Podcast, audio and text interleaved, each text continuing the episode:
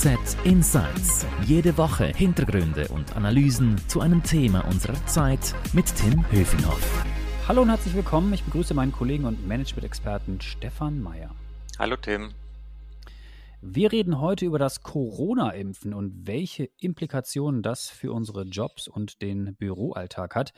In der Schweiz sind ja erstmals die älteren Menschen jetzt geimpft worden und in den nächsten Wochen und Monaten werden das aber auch immer mehr jüngere Menschen sein, die geimpft äh, sind. Wir wollen jetzt im Podcast aber nicht darüber debattieren, ob jetzt das Impfen gut oder eben schlecht ist, sondern klären, welche arbeitsrechtlichen Herausforderungen auf uns zukommen. Stefan, äh, du bist ja unser Management-Experte und hast dich dazu mit einigen Rechtsexperten schon ausgetauscht. Was meinst du denn? Können die Geimpften jetzt schneller ins Büro zurück als die Nicht-Geimpften oder wie, wie, wie ist die Lage?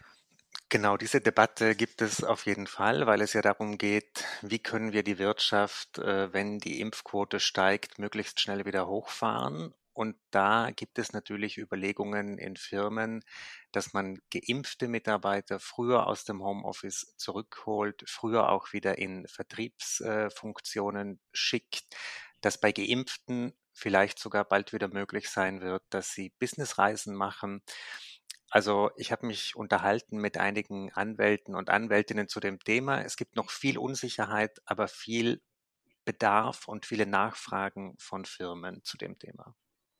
Also es ist auf jeden Fall ein großes Thema, oder? Also das ist wahrscheinlich bei vielen ähm, ja, Chats muss man ja mittlerweile sagen. Man gibt ja keine Gespräche mehr in der, in der, in der Firmenküche oder so oder auf dem Flur, sondern eher als Chat oder als Videokonferenz. Die Leute tauschen sich doch sicherlich darüber aus und fragen sich, hey, wie, wie geht das jetzt mit dem Impfen im Büro? Das stimmt auf jeden Fall. Dennoch äh, bin ich mir nicht ganz sicher, dass das Bewusstsein bei allen so ausgeprägt ist, wie entscheidend diese Frage sein wird, auch im Wettbewerb mit anderen Ländern. Wir beobachten es ja schon in Israel, in Schweden, da gibt es Diskussionen um Impfpässe. Leute, die geimpft sind, dürfen wieder reisen. Da werden Abkommen geschlossen zwischen den Ländern. Ich weiß nicht, ob alle Schweizer Chefs und Chefinnen sich bewusst sind, dass sie hier sehr bald eine Policy brauchen, wie sie mit dem umgehen. Mhm, also stellen wir uns da mal vor, wir sind jetzt äh, in der Situation, wo sich die Corona-Lage vielleicht wieder etwas verbessert und wir sind wieder vermehrt im Büro oder am Arbeitsplatz und eben nicht mehr im Homeoffice.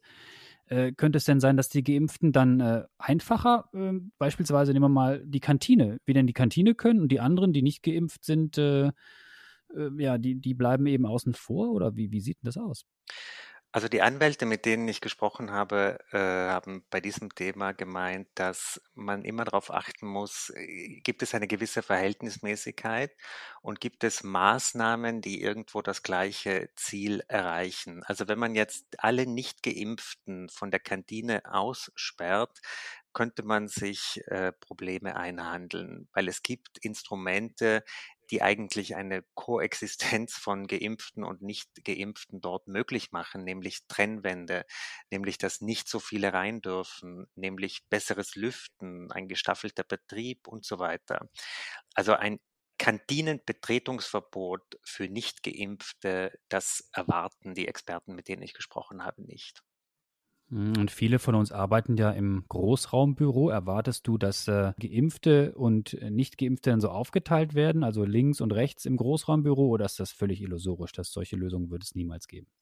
Ich glaube, die Arbeitgeber müssen natürlich immer bedenken, dass sie äh, alle Arbeitnehmer gleich behandeln müssen. Also es dürfen jetzt nicht einfach beliebig neue Regeln eingeführt werden, äh, dass die einen bevorzugt werden, äh, die anderen nicht. Ich würde bevor man die Leute wieder zurück ins äh, Großraumbüro ruft, äh, mir schon genau überlegen, wie hoch ist denn die Impfquote überhaupt bei meinen Mitarbeitern? Auch das wäre ja eigentlich die Aufgabe von Chefs und Chefinnen, dass sie das mal abfragen, dass sie vielleicht besser abschätzen können, okay, diese Abteilung ist durchgeimpft, sage ich jetzt mal, und die kann vielleicht schneller wieder ins Großraumbüro zurück.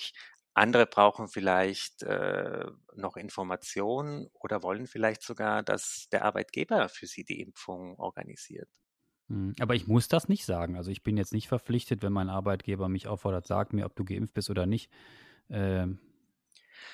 Nee, also hier auch beim Bewerbungsgespräch muss ein Mitarbeiter äh, auf diese Frage, ob er geimpft ist, eigentlich nicht antworten. Er darf sogar lügen. Es gibt äh, dieses Recht zu lügen bei unzulässigen Fragen.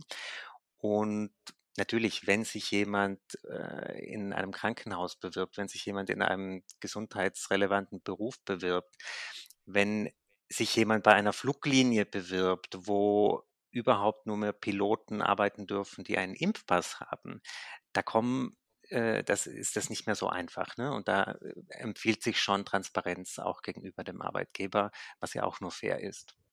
Hm. Äh, du hast gerade schon das, das Fliegen angesprochen. Das, das äh, lässt mich zum Thema Reisen dich was fragen. Ähm, nehmen wir mal an, wir sprechen jetzt über so einen klassischen Bürojob, also nicht ein Pilot oder eine Pilotin. Ähm, und diese klassischen Menschen, die in Bürojobs arbeiten, sind natürlich früher auch auf Businessreisen gegangen. Könntest du dir vorstellen, dass die dann, äh, die geimpft sind, früher äh, vielleicht auch wieder auf eine Reise gehen dürfen? Äh, ich kann mir das sehr gut vorstellen. Es ist zwar relativ schwierig, äh, dass man den Tätigkeitsbereich eines Mitarbeiters äh, einseitig abändert. Das ist eigentlich nicht möglich. Dafür braucht es eine Änderungskündigung. Aber wenn man zum Beispiel überlegt, wer wird befördert? Jemand, der einen Geschäfts-, eine Geschäftsreise machen kann oder jemand, der das nicht machen kann, weil er in kein Land mehr reingelassen wird. Ja. Hier das sagen auch die Anwälte, mit denen ich gesprochen habe, wäre eine Bevorzugung aufgrund einer Impfung kein Problem. Okay, also da haben dann diejenigen, die sagen können, ich habe den Peaks schon bekommen oder die zwei Peakse, deutlich im Vorteil. Äh, noch so eine Spezialfrage, die mir eingefallen ist in der Vorbereitung. Ähm, haftet eigentlich eine, eine, nicht geimpfte Person, wenn sie jetzt im Kontakt mit Kunden jemanden ansteckt? Oder ist das nur so eine Frage, die sich Juristen ausdenken, die man in Realität dann wahrscheinlich gar nicht hat? Ja, die Frage ist gar nicht so äh, nebensächlich, denn eine Infektion kann als eine Körperverletzung qualifiziert werden. Das wissen wir von beim Thema HIV. Da gab es auch schon äh, gewisse Fälle, die vor Gericht behandelt wurden. Äh, damit man das aber nachweisen kann, damit man das aber beweisen kann, dass wirklich in dieser Situation dieser, sage ich jetzt mal, Verkäufer jemand absichtlich angesteckt hat oder wissentlich angesteckt hat, das alles nachzuweisen ist extrem schwierig.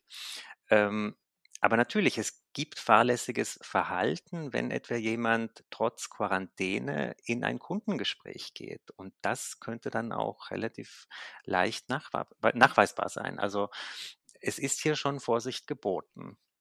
Mhm, du hast das Thema Rekrutierung vorhin schon kurz angesprochen, aber vielleicht nochmal aus Sicht des, des Chefs oder der Chefin. Also man, man, man darf äh, schon fragen, ob jemand geimpft ist, wenn man jemanden einstellen will, aber man muss nicht erwarten, dass die Antwort dann äh, wahr ist, die man bekommt. Also man darf als Bewerber da auch die Unwahrheit sagen oder sagen, das möchte ich nicht beantworten, oder? Genau, ich würde aber wirklich dafür plädieren, dass in diesen nächsten Monaten, wo dieses Thema immer größer wird und es gibt Neuanstellungen, es gibt Kündigungen, Leute bewerben sich auf neue Positionen, dass man hier wirklich maximal transparent ist. Ich glaube, wir haben alle ein Interesse daran, dass die Wirtschaft möglichst schnell wieder in die Gänge kommt und ich finde, da braucht es von beiden Seiten, Arbeitnehmer und Arbeitgeber, Offenheit, Transparenz und beide stehen auch in der Pflicht damit hier möglichst schnell wieder Bewegung reinkommt. Und wenn aus Sicht des Arbeitgebers man diesen Prozess beschleunigen möchte und ich möchte meinen Mitarbeitenden eine Impfprämie zahlen, äh, was muss ich denn da beachten? Genau, die Impfprämie, die kann man eigentlich verstehen als Gratifikation. Das ist ja ein, eine Zahlung, die üblich ist, bei gewissen Leistungen zum Beispiel. Wichtig hier ist, dass es genau definierte Voraussetzungen gibt, die auch alle Arbeitnehmer erfüllen können, wenn sie sozusagen eine Impfprämie wollen. Das heißt, äh, auch bei der Höhe der Prämie muss man äh, vorsichtig sein. Die darf jetzt nicht äh, so sein, dass der eine eine höhere Prämie bekommt und der andere eine geringere, weil bei ihm es vielleicht wichtiger ist. Hier ist schon dieser Gleichbehandlungsgrundsatz von allen Arbeitnehmenden ganz zentral. Grundsätzlich aber gibt es Firmen, die Impfprämien auszahlen und ich persönlich erwarte, dass es noch mehr werden. Stefan, wir sehen, da ist noch eine Menge im Fluss und vieles wird noch zu klären sein, aber danke erstmal für deine ersten Einordnungen. Du bist ja auf jeden Fall dran am Thema und bleibst auch dran am Thema, schreibst ständig darüber, was es Neues in diesen äh, Themenbereichen gibt, sowohl in der Printausgabe der Handelszeitung als auch auf unserer Website auf handelszeitung.de. CH. Also vielen Dank nochmal für deine Insights. Noch mehr Infos, wie gesagt, auf handelszeitung.ch. Noch eine Bitte zum Abschluss. Wenn Ihnen unser Podcast-Angebot gefällt, dann würden wir uns freuen, wenn Sie uns abonnieren bei Spotify, Apple oder wo immer Sie uns zuhören. Danke sagen möchte ich noch unserem Produzenten Carlo Ladi. Merci fürs Zuhören. Bleiben Sie gesund. Adieu, Stefan. Merci. Danke. HZ Insights